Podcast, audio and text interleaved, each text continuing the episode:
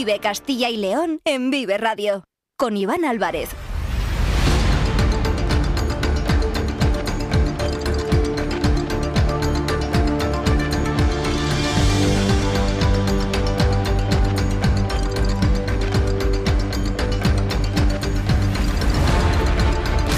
Hola, ¿qué tal? Muy buenas tardes, bienvenidos, bienvenidas a Vive Castilla y León. Son las 2 y cuarto de la tarde, es miércoles, día 10 de enero de 2024 y vamos en directo hasta las 3 en punto, en esta sintonía, en la sintonía de Vive Castilla y León, donde desde la una Carlos Tabernero les ha estado contando todos aquellos asuntos que son interesantes y que ocurren aquí, en nuestra comunidad. Ahora tenemos 45 minutos por delante para contarles muchas más cosas, muchos más asuntos. Nos pueden escuchar a través de la FM de toda la vida, en nuestra página web www.viveradio.es, en todas nuestras plataformas de streaming y de podcast y en las redes sociales de Vive Radio, con el sonido perfecto de nuestro técnico Ángel de Jesús.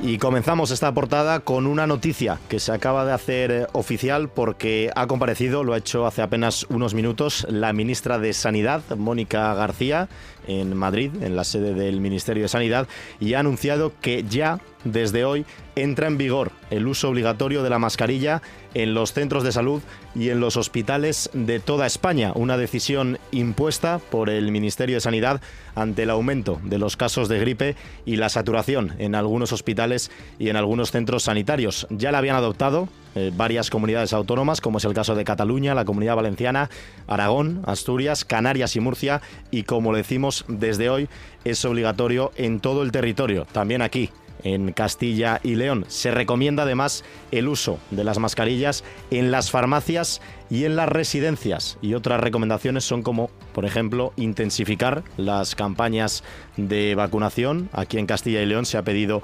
que se vacunen las personas mayores de 60 años y también los niños y bueno, algunas medidas pues que son similares a las del COVID, como por ejemplo ventilar los lugares de trabajo, las casas para evitar que se propaguen estos casos de gripe. Otros de los asuntos que vamos a tratar hoy es el abandono animal que crece con la llegada de estas fechas. Para muchos es un capricho, el regalo de un animal de compañía, un perro, un gato, sea cual sea ese animal y a los pocos días nos vamos cansando de ellos. Entonces van aumentando las cifras y asistimos pues a una sobreocupación en los centros de recogida animal, en las protectoras y también en los refugios. Y le queremos dar voz hoy en Vive Castilla y León a esta realidad. Y también vamos a conocer el programa CIL Digital, un programa que se basa en dar formación en competencias digitales para acabar con esa denominada brecha digital que afecta principalmente a las personas mayores, pero también a otros colectivos. Más de 100.000 usuarios se han acogido a este programa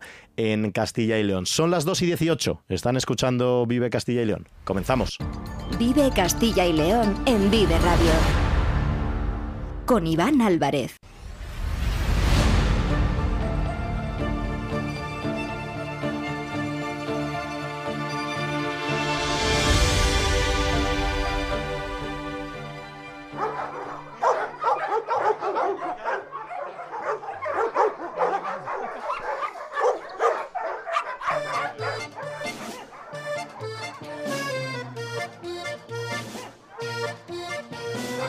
Qué bonita que es la vida en un hogar, comida gratuita, una cama y un collar.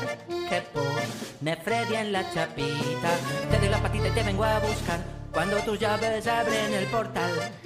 Después de la Navidad, los regalos de Reyes y de Papá Noel llegan las rebajas y con ellas las devoluciones. Pero no solo se devuelven en las tiendas prendas de ropa que no nos valen o esos juguetes que no nos gustan.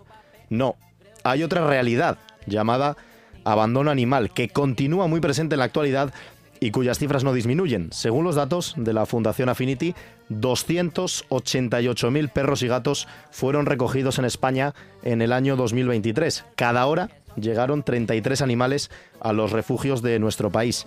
¿Qué suponen estas cifras? Muy sencillo, para que nos entendamos todos.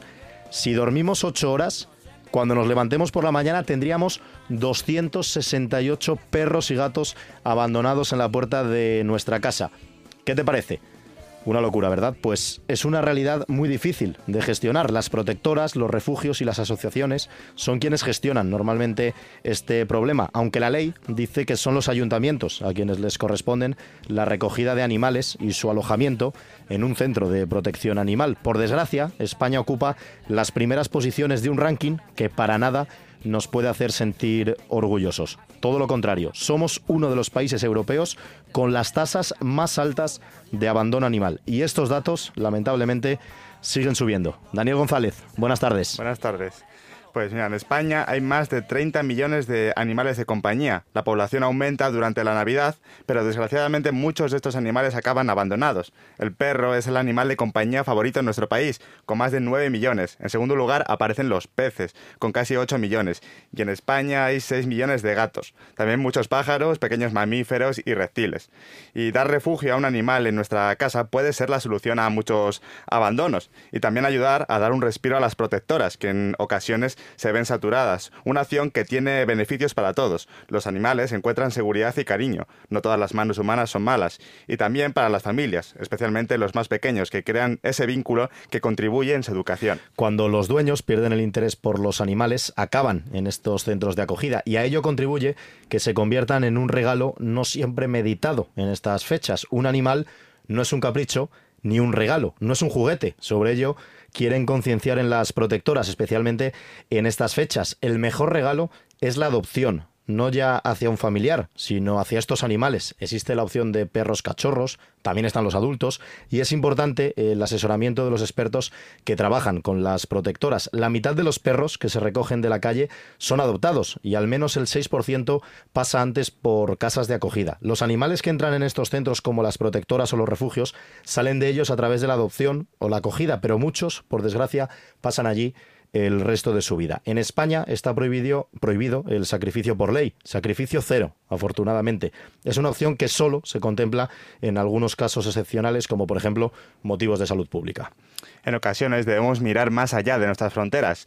Países Bajos es el ejemplo a seguir. Se considera el primer país del mundo donde no hay perros callejeros abandonados desde el año 2016. No es un camino sencillo, es fruto de trabajos de mucho, fruto de trabajo de muchos años, de campañas de concienciación y de esterilización de animales subvencionados por el gobierno para minimizar el nacimiento de nuevos cachorros y frenar ese abandono animal. Las autoridades neerlandesas han creado un cuerpo especial de policía para frenar el abandono. Un equipo de 250 policías velan por el bienestar animal. Además, existen multas por abandono que pueden superar los 16.000 euros y penas de cárcel de hasta dos años. Aquí en España hay medidas como campañas de concienciación. Pronto dejaremos de ver animales a la venta en las tiendas y por ley todos tienen que estar identificados con un chip, aunque muchos ya saben que no lo llevan. Uno de cada diez perros y uno de cada dos gatos no tienen microchip. En Vive Radio hemos querido conocer cuál es la situación que atraviesan los centros de recogida animal en Castilla y León. Y para ello, Dani, has visitado una protectora. Sí, concretamente hemos visitado el centro canino La Llosa, a las afueras de Simancas. Una visita muy interesante donde avanza algunos datos que nos dieron. Por sus instalaciones han pasado en, 2023 más de 400 perros, de los cuales solo 7 fallecieron antes de ser adoptados, bien porque se trataba de perros muy envejecidos o porque llegaban enfermos. Otro dato fue que de los 30 perros que actualmente cuentan en sus instalaciones, hay menos de una decena que llevan más de dos años esperando a ser adoptados, ya que como decíamos, ninguno puede ser sacrificado. Y ya si te parece, Iván, vamos con la entrevista que le hice al propietario de este centro canino en Simancas. Vamos a escucharlo.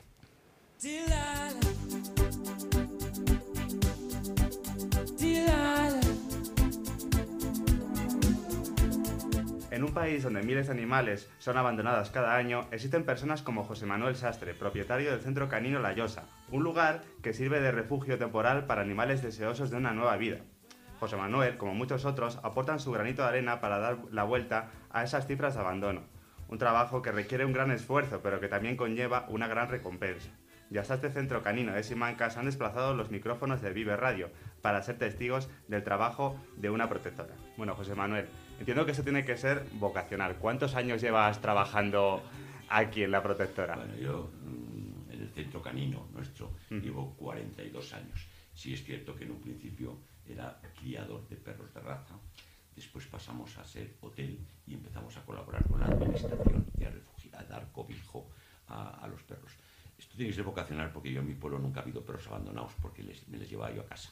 Entonces, y era muy pequeño. Entonces es vocacional. ¿Y cuántos animales? Porque esto es a, la vez que hotel, hotel canino o residencia canina y protectora. ¿Cuántos animales tenéis en total en el complejo? Total en el complejo. Sí, actualmente. Eh, ahora mismo, bueno, ya en el hotel hay muy poco porque ya, ya se han ido las navidades, eh, pero quedarán unos veintitantos perros de hotel y hay unos eh, 70 perros de, de, recogida. Y en el caso de la recogida, ¿tenéis un límite establecido, una capacidad máxima? Bueno, no, pues si tuviera que dedicar parte del hotel, pues dedicaría el hotel también para ellos, ¿no? Eh, yo puedo llegar a albergar aquí hasta 300 ejemplares, perros, sin ningún problema, pero vamos, nunca se ha dado el caso ese ni en pleno mes de agosto, que tenemos ciento y pico de hotel, eh, llegamos a esas cifras. Eh, porque gracias a Dios la, funcionan muy bien las adopciones, eh, si no sería tremendo.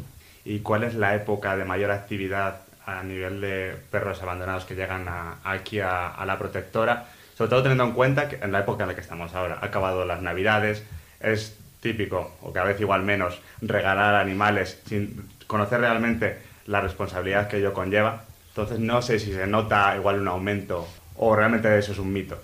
Yo creo sinceramente que es un mito, que eso pasó a la historia.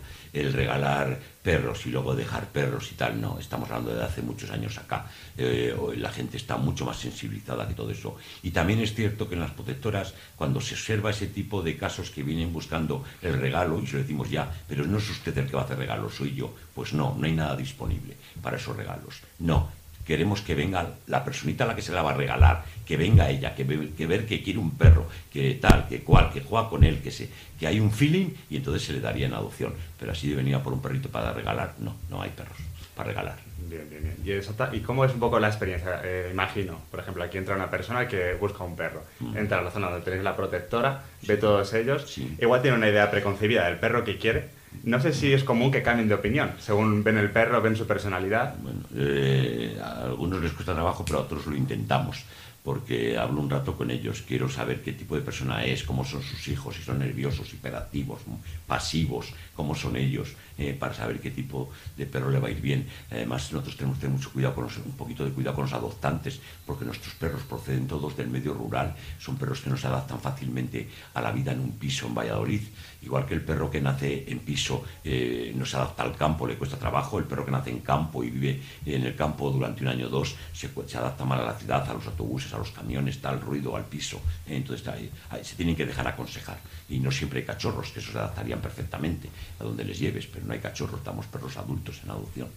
El balance un poco entre esos animales que os llegan y los que salen, ya por ejemplo en el año que ha acabado, en el año 2023, ¿es positivo?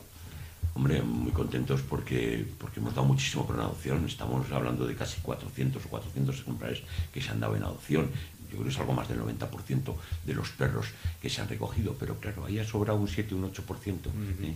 estamos hablando de 10 o 12 perros, más otros 10 que nos sobraron o 12 que sobraron el año pasado. Son perros que están condenados por su carácter, por su aspecto, ¿eh? por su tipo, ¿eh? que no van a salir, que les va a costar mucho trabajo. Estamos hablando de PPPs, perros que, que, con la gente no tiene ningún problema, pero con otros perros son agresivos, o perros que no tienen buena, buena vista, eh, ni grandes ni pequeños, perros raros y tal, y te van sobrando, y de esos, pues claro, tenemos cuarenta y tantos ahí que llevan ya, van van a hacer ya el año aquí. ¿Cuánto tiempo de media son el estar los que... hasta que se mueran. Sacrificio cero, no podemos sacrificar animales, está totalmente prohibido. En Valladolid la Diputación ya hace años que, esto no lo consentía y ahora es por ley, o sea, imposible, ni porque estemos muy llenos ni tal, salvo eh, por una enfermedad grave, si el animal está sufriendo, un animal atropellado con una enfermedad seria grave, o por un animal demasiado agresivo que ponga en riesgo a los empleados. Entonces sí se actuaría sobre él, claro, si lo permite la ley eso. Dices un poco de esos perros agresivos. No sé si existe de vuestra parte un trabajo previo antes de poner a los perros igual a, la adopción, un trabajo previo para hacerlos, no, amansarlos, igual hacerlos un poco más sociables. Bueno, el día a día, claro, el día a día, el entrar los chicos, el tocarles, sobarles, tirarles de la oreja, tocarles el rabo, están advertidos cómo hay que acariciar a un perro y cómo hay que provocarle, provocarle un poquito eh, y tal y cual, a ver cómo reacciona, nos gusta saber esas cosas de cada perro y lo vas viendo en el día a día. Tú date cuenta que antes de entrar un adopción, normalmente la media, aquí marca la ley que tiene que estar 20 días, salvo para cachorros, que cuanto antes salgan mejor, pero tiene que estar 20 días ese animal, en 20 días te ha dado tiempo a probarle.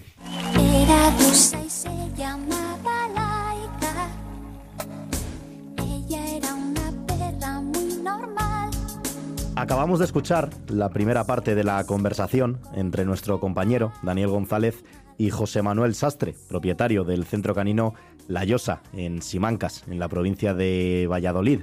Están hablando sobre las cifras, los números de las adopciones y también de los abandonos animales durante el año 2023 y también con la llegada de la Navidad. Vamos a escuchar ahora una segunda parte en la que vamos a conocer también esa función, ese alojamiento denominado Hotel Canino que también se ofrece en el Centro Canino La Llosa. No se vayan, que ya les digo que también es muy interesante.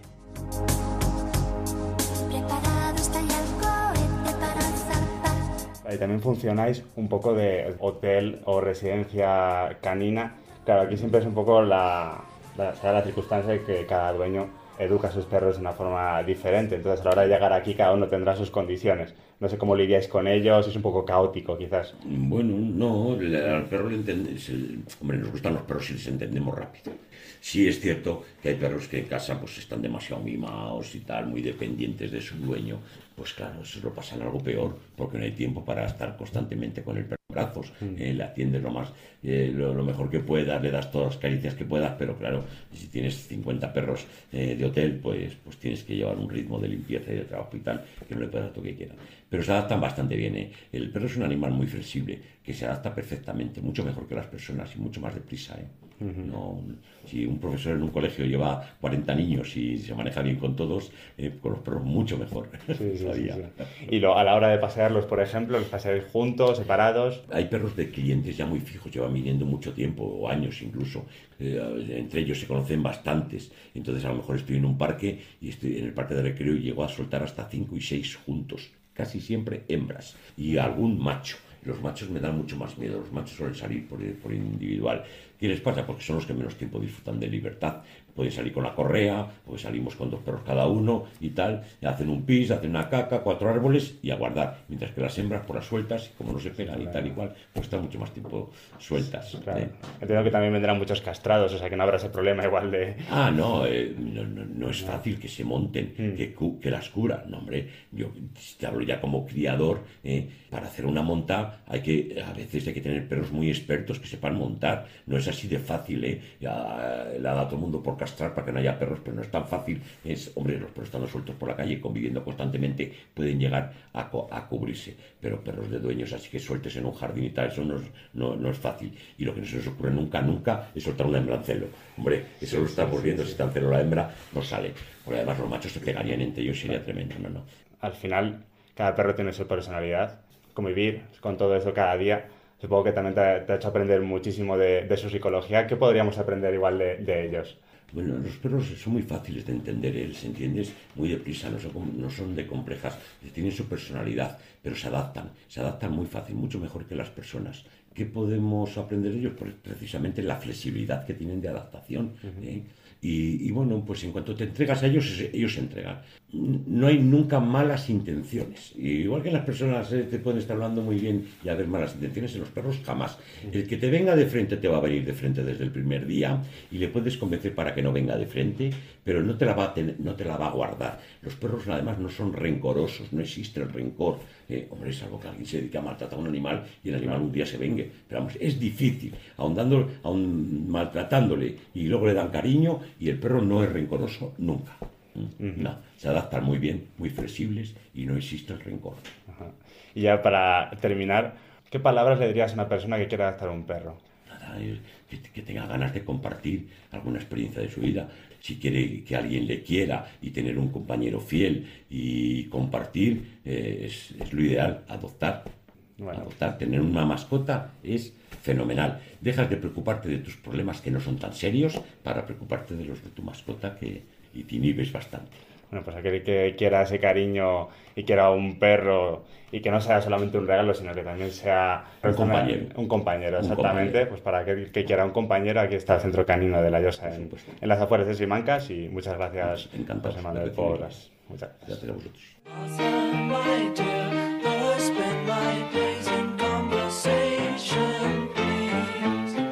Y ahora vamos a viajar también hasta Palencia para conocer el gran trabajo que realizan los voluntarios y las personas que colaboran con Defensa Animal Palentina. La asociación lleva desde el año 2011 rescatando animales domésticos abandonados, ofreciéndoles un hogar y los tratamientos veterinarios oportunos en cada caso. Raquel Mínguez es una de las voluntarias de Defensa Animal Palentina. Hola Raquel, buenas tardes. Hola, buenas tardes. Bueno, lo primero, darte la enhorabuena por el gran trabajo que realizáis en la asociación Defensa Animal eh, Muchas gracias. Palentina. Es una labor encomiable. Quería preguntarte, ¿con cuántos animales de compañía estáis trabajando actualmente? Normalmente trabajamos con una media de 100 entre perros, gatos y conejos. ¿Mm? Ahora tenemos unos poquitos menos, unos mm, 70, 80, porque bueno, hemos pasado un bache económico bastante, bastante fuerte, todavía estamos en él.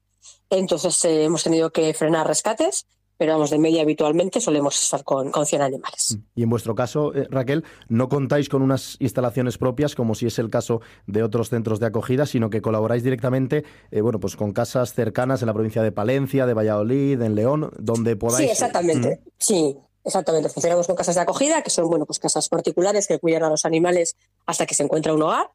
Eh, nosotros cubrimos los gastos en, en esas familias, aunque sí que es cierto que muchas de ellas nos ayudan con el tema de alimentación, pero bueno, la asociación es la que tiene la obligación y cumple con, con eso rigurosamente. Y sí, so- solemos tenerlas cerca de donde tenemos algún centro veterinario que sea colabora- colaborador con la, con la asociación, porque como te digo, como nosotros cubrimos los gastos, pues procuramos que las casas de acogida estén cerca de alguno de los centros veterinarios que colaboran con, con nuestra labor. Mm. Has hablado de unos 100 animales de compañía, entre perros, gatos, eh, conejos. No sé si la pregunta es doble. ¿Aumentan los abandonos en Navidad o es al contrario? ¿Es más gente la que se acerca a intentar eh, adoptar y llevarse animales de compañía en estas fechas? Sí, normalmente los, los, eh, abandonos vienen después de Navidad. Nosotros no solemos dar eh, animales en las- los periodos de Navidad, principalmente para evitar el asociar que un animal es un regalo. Eh, un animal, bueno, es un regalo que, nos ofrece la vida, eso desde luego, pero no un regalo como algo material. Entonces intentamos evitar que las adopciones se produzcan como regalos de Navidad o bien regalos de cumpleaños y demás, y también para efectivamente frenar los abandonos que vienen después, que es lo que relacionado con tu otra pregunta, porque la mayor parte de los abandonos vienen después de las épocas de Navidad, febrero, marzo, cuando ya bueno, pues el cachorro o el regalo ha crecido y ya conlleva una serie de responsabilidades que bueno, pues mucha gente no se quiere luego comprometer y acaba abandonándoles. Es importante recalcar eso, ¿no? Que los abandonos no se producen ahora, unos días después de los regalos de Reyes o de Papá Noel, sino que pueden venir, pues como bien dices, en febrero, en marzo, cuando el cachorro poco a poco empieza a crecer, nos damos cuenta que, que no es un juguete, que el cachorro hay que sacarle a pasear, que el día que llueve también tiene que salir, que cuando son Claro, pequeños se cagan en casa, se mean. Eso es. Eso es, ¿no? Hay, hay que ser muy consciente de que, de que eso no es un juguete, no es un capricho, sino que es un animal Claro, de es que compañía. en Navidad viene muy bien porque, bueno, pues claro, entretiene a lo mejor a los niños para jugar, que hay mucha gente que te lo dice abiertamente, igual por desconocimiento y no tiene luego intención de abandonar, para que mis hijos se entretengan y demás. A ver, un animal no es solo para que un niño se entretenga, que eh, lógicamente la convivencia entre animales y niños es maravillosa, pero un animal es una responsabilidad casi al mismo nivel que un niño. Hay que atenderla, hay que sacarla, como bien has dicho, hay que tener en cuenta que un cachorro, hasta que no tiene toda la pauta de vacunación, es peligroso que salga a la calle, por lo tanto el pis la caca, hasta que aprenden y están vacunados, lo hacen en casa. Y en febrero marzo, que ya se empieza a notar que bueno, pues la gente ya no, no quiere tener ese, ese juguete, por así llamarlo, de Navidad, es cuando se empiezan a notar los abandonos. Eh, es importante también recalcar, Raquel, la diferencia entre adoptar y comprar, ¿no? Porque a la hora de, de adoptar un animal de compañía nos acercamos a, a las protectoras, a los centros de, de acogida y no es tan fácil como llegar, decir, me lo llevo. En el caso de comprar, sí, llegas, pagas y te lo puedes llevar, pero es importante la labor que también que hacéis, ¿no? En, en los centros de acogida, en el que conocéis a, a los, bueno, pues futuros dueños, queréis saber Sí. eh, cómo se tratan con los animales y demás. Eh, eh, hay que poner en valor eso porque sobre todo a la hora de comprar, llegas, pagas, te lo llevas y luego se producen Mm. muchos de estos abandonos. Claro, o sea, la, la labor de las protectoras fundamentalmente es esa. Cuando nosotros hacemos que hay mucha gente que dice, oh, es que es más difícil adoptar un animal que adoptar un niño. Nuestra función no es ponerle difícil a nadie la adopción. Nuestra función es asegurarnos que la persona que va a adoptar ese animal o la familia que va a adoptar ese animal es la adecuada para ese animal y viceversa. Quiero decir, si nosotros tenemos una vida sedentaria, pues no vamos a adoptar, por ejemplo, un border collie, porque lógicamente no le vamos a dar las necesidades y luego ese animal pues va a acabar pues eso, eh, destruyendo la casa porque no le hemos cubierto las necesidades que precisa. Entonces, la función que tienen las protectoras a través de sus cuestionarios, sus, sus entrevistas, no es decirle a alguien es usted muy mal adoptante, sino el poder enfocar y el poder decidir conjuntamente cuál es el animal adecuado para cada familia o para cada entorno y que luego pues eso, la, la experiencia sea satisfactoria y no haya problemas ni para la familia y por supuesto tampoco para el animal que se vea envuelto en una devolución o en un nuevo abandono. En el caso de los abandonos, eh, Raquel, no sé si se trata, seguramente sí directamente, ¿no? de, un, de un problema de, educación, porque como en todos los aspectos de la vida, hay personas buenas, buenas personas que saben tener, saben cuidar a un animal, luego hay otra que es pues, gente mala que no están preparadas eh, para ello. No sé si la solución quizás eh, podría pasar por ser más estrictos en el momento de dar en adopción a un animal de compañía. Nos estás comentando todos estos requisitos, pero eh, me voy a explicar. Yo, por ejemplo, me dirijo a vuestra protectora, Defensa Animal eh, Palentina. Imagino que realizáis un, un seguimiento de cómo se trata el animal, de, de si sigue o no con, con los dueños, pero esto ya no depende tanto de las protectoras, sino la ley. Quizás decir, oye, pues mira, yo soy una protectora, he dado un perro en adopción, he llegado a los seis meses y ya no tienen ese perro, lo han abandonado. Oye, pues que tengan que pagar una multa importante o algo que les sancione El, de forma... el problema, nosotros lo hemos hecho de manera interna, porque sí que es cierto que con el tema de las leyes, eh, bueno, pues son, son un poco, se quedan un poco cojas. Pues hay mucha intención de hacer las leyes de determinada manera, pero luego desgraciadamente no llegan a, a- a cubrir esos aspectos. Entonces nosotros a través de un contrato eh, interno, que es el que tenemos con el adoptante, sí tenemos una, una tasa punitiva, por así llamarla, en la que si se devuelve el animal, el adoptante tiene que hacerse cargo de pagar X dinero para cubrir, pues como no tenemos centro, la residencia o la manutención de ese animal durante una, durante una temporada.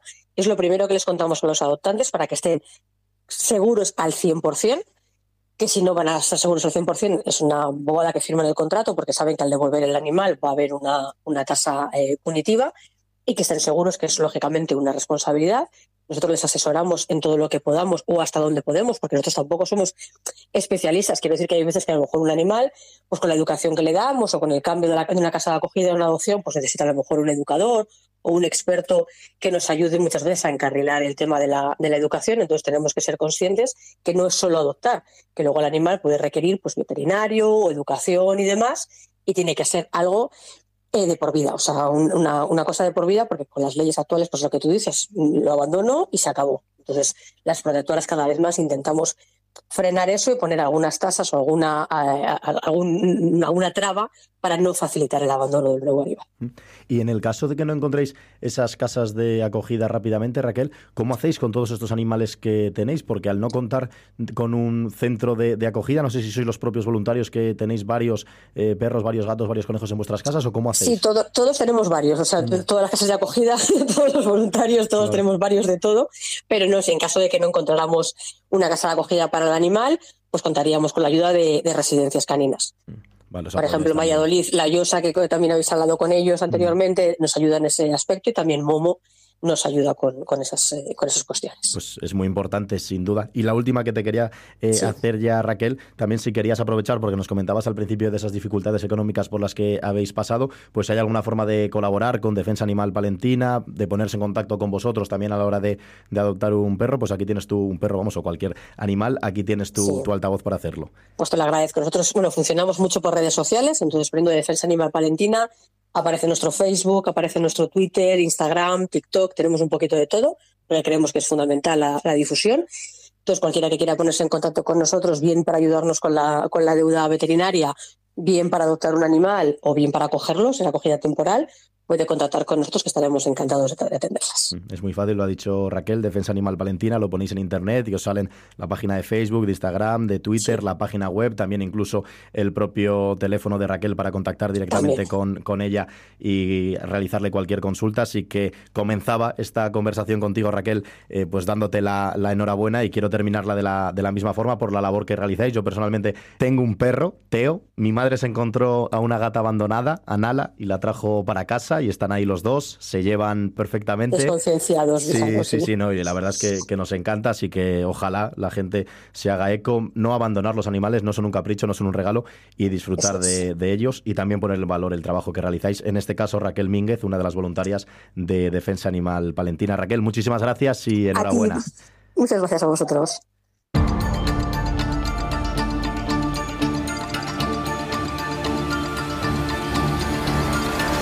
Vive Castilla y León en Vive Radio. Con Iván Álvarez.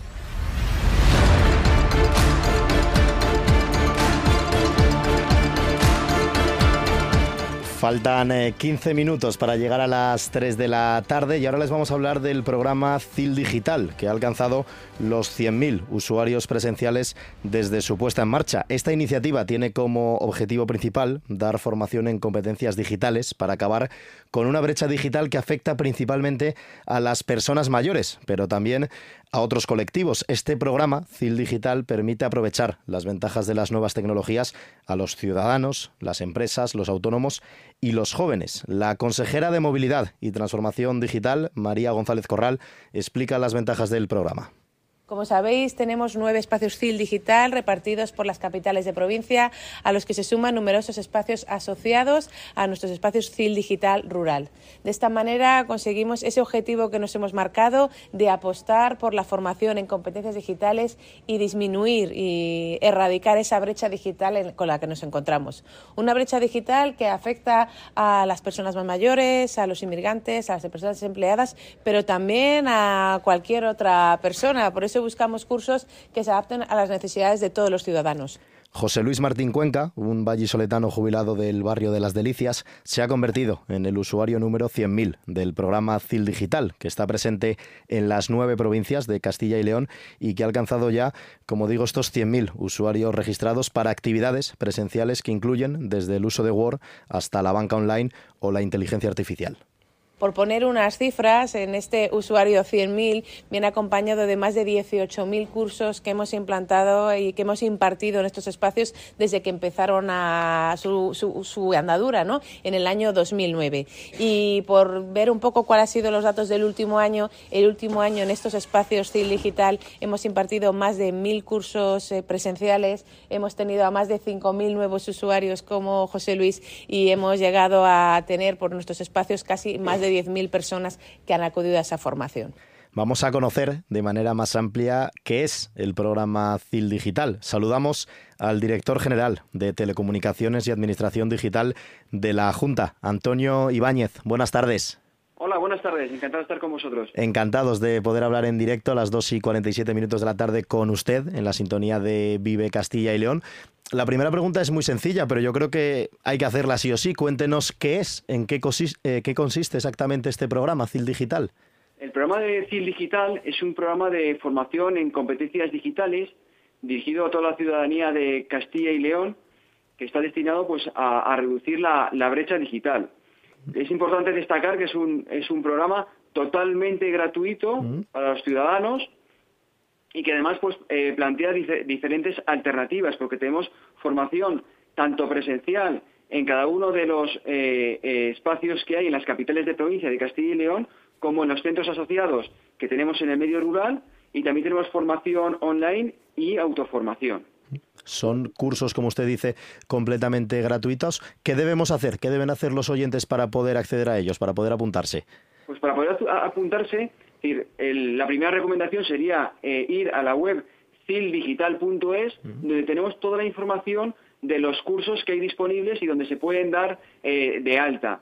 También, evidentemente, pueden acudir presencialmente a cada uno de los espacios digital que tenemos en las, en las, capitales de provincia, donde nuestro personal les va a atender encantados y les va a informar de, de, todos estos cursos y de cómo apuntarse a ellos. Es muy sencillo, como bien nos comenta Antonio Ibáñez, acceder a este programa CIL eh, Digital. Lo ha dicho usted, formación en competencias digitales para acabar con la conocida brecha digital, pero hay que poner en valor que no está solo destinado a las personas mayores, sino que puede acceder a este curso cualquier colectivo. Así es, decir, la brecha digital, pues uno de los públicos objetivos principales son las personas mayores, pero no debemos olvidar otros colectivos como son pues desempleados, eh, determinadas eh, personas pues que, por su formación pues no han podido adquirir estas competencias y también tenemos incluso programas pues dirigidos a, público pues más pues más joven. Es decir, por poner algunos ejemplos, decir, tenemos eh, tenemos cursos eh, relacionados con eh, desde el primeros usos de, de, del, orde, del ordenador, primeros pasos, cómo usar un dispositivo móvil o cómo sacar más partido con, con estas aplicaciones, a después a algunas cuestiones pues más, eh, digamos, eh, del, eh, del día a día y que, y que facilitan mucho eh, el- la, la vida de las personas, como puede ser el uso de la, de, de la banca online o, o la aplicación del SACIL Conecta y la carpeta ciudadana de, de sanidad, pues que, que les enseñemos cómo, a cómo utilizarla. Y también cuestiones incluso pues más de, de, total actualidad como, como inteligencia artificial y el uso de ChatGPT. Son cuestiones muy importantes porque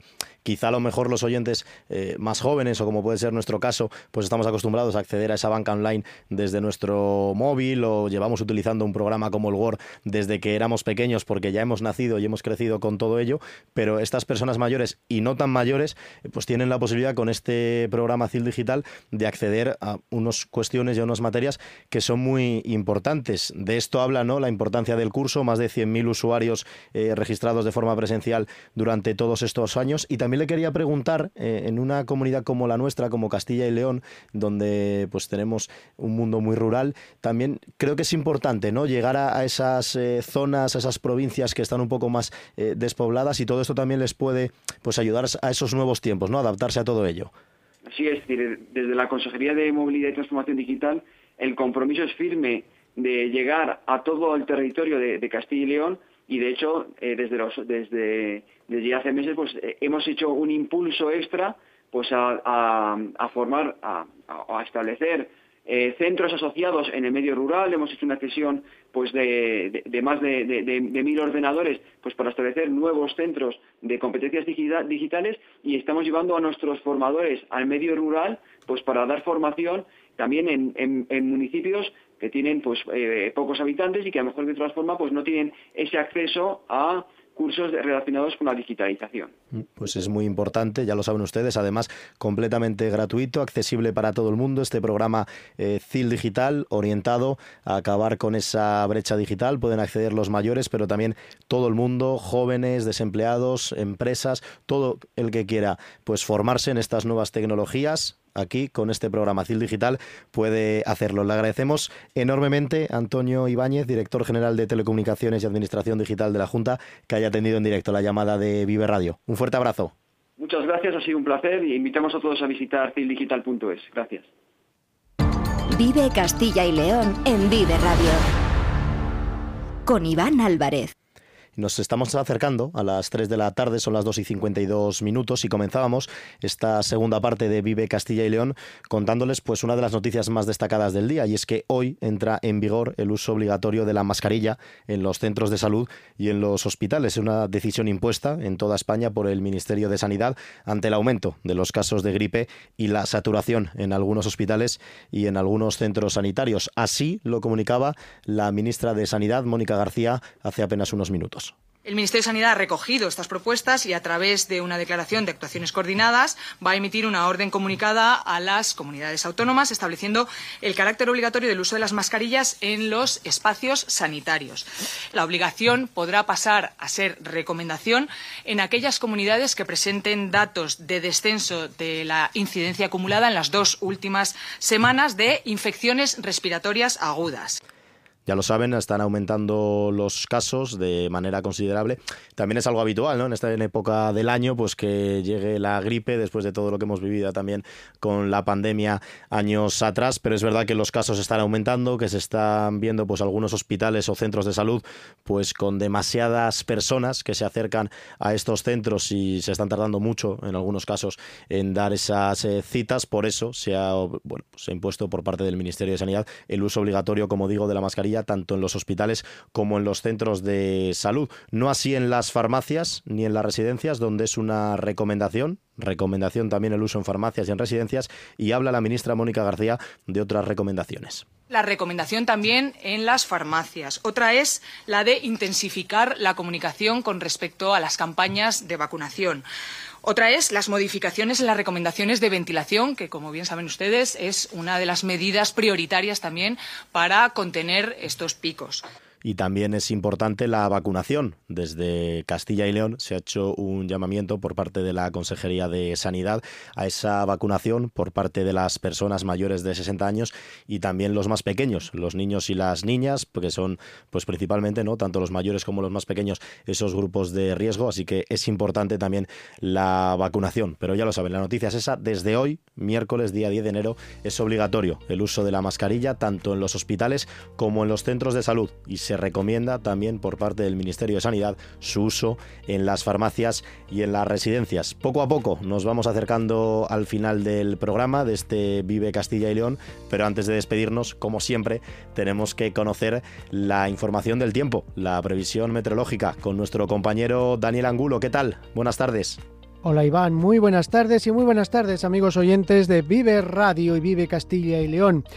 Hoy tenemos una jornada claramente invernal con cielos cubiertos sin ver el sol en prácticamente todo Castilla y León. Y esta mañana, como era de esperar, pues ya hemos tenido la nieve, sobre todo ha estado afectando al norte de León, norte de Palencia, también algunas zonas del norte de Burgos, especialmente eh, sistemas montañosos, porque las temperaturas durante la pasada noche en general se han mantenido en Castilla y León por encima de los 0 grados, es decir, que no ha habido heladas excepto zonas concretas de, del norte de Palencia, zonas montañosas. En Velilla del río Carrión, que está situada a 1500 metros, eh, sí que ha habido hasta 3,5 bajo cero. Luego en Cervera de Pisuerga han tenido 2,5 bajo cero. Cervera está situado en concreto a 1140 metros de altitud y también uno con uno bajo cero han tenido San Pedro Manrique en el nordeste de Soria. Allí estaban los cielos más despejados y por eso se han producido esas heladas.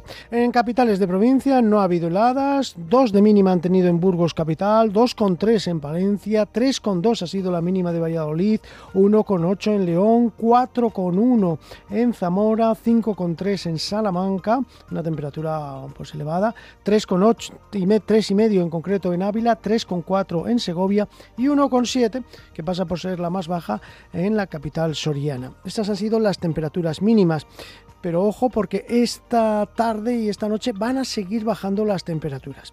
A primeras horas recibíamos la precipitación, caía nieve, pero la cota estaba situada en 1100 metros, por eso lo que, cae, lo que ha estado cayendo en las capitales de provincia especialmente, pues ha sido lluvia, agua, nieve, pero como digo, sigue entrando aire frío, sigue esa dana, depresión aislada en niveles altos de la atmósfera bajando y esta tarde ya van a empezar a bajar más las temperaturas y va a bajar la cota de nieve hasta los 700 metros. Por lo tanto, atención porque en el norte de Palencia, Burgos, norte de Burgos, también incluso en la capital, podrían tener algo de nieve. Luego la nieve se irá hacia la zona este, hacia la Sierra de la Demanda y allí se espera ya cantidades más importantes, al igual que ocurrirá también en el norte de Soria y también ya de cara a la próxima noche por Somosierra, zona sur de Segovia, en la zona montañosa, en las sierras, se esperan precipitaciones de nieve a tan solo 700-800 metros.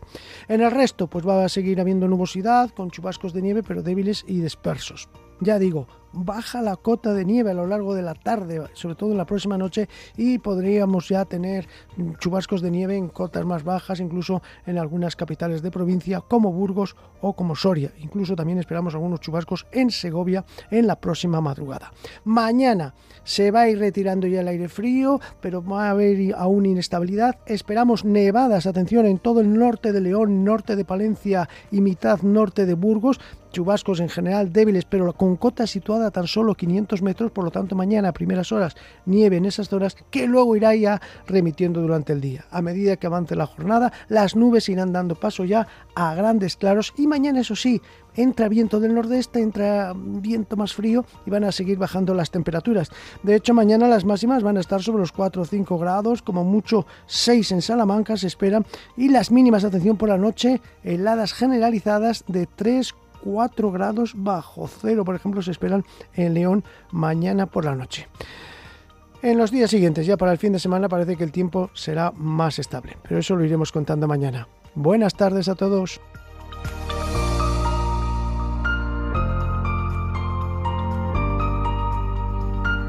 Bueno, ahí está esa previsión meteorológica por parte de nuestro compañero Daniel Angulo. Me quedo sobre todo con esos dos mensajes del final, heladas generalizadas para esta próxima madrugada en todo Castilla y León, con temperaturas que van a llegar a alcanzar los 3 y los 4 grados bajo cero. Y también se va a hacer ya más presente la nieve. Hemos podido verla durante el fin de semana y también principios de esta semana en algunos puntos montañosos de la provincia de Burgos, de León, también de Segovia o Palencia, pero bajan esas cotas de nieve, así que pueden caer algunos copos durante esta próxima madrugada también en algunos puntos de nuestra comunidad. Estaremos muy pendientes y se lo contaremos mañana aquí en esta sintonía, la sintonía de Vive Castilla y León. Gracias por acompañarnos un día más y nos citamos mañana mismo sitio, misma hora. Sean felices, adiós.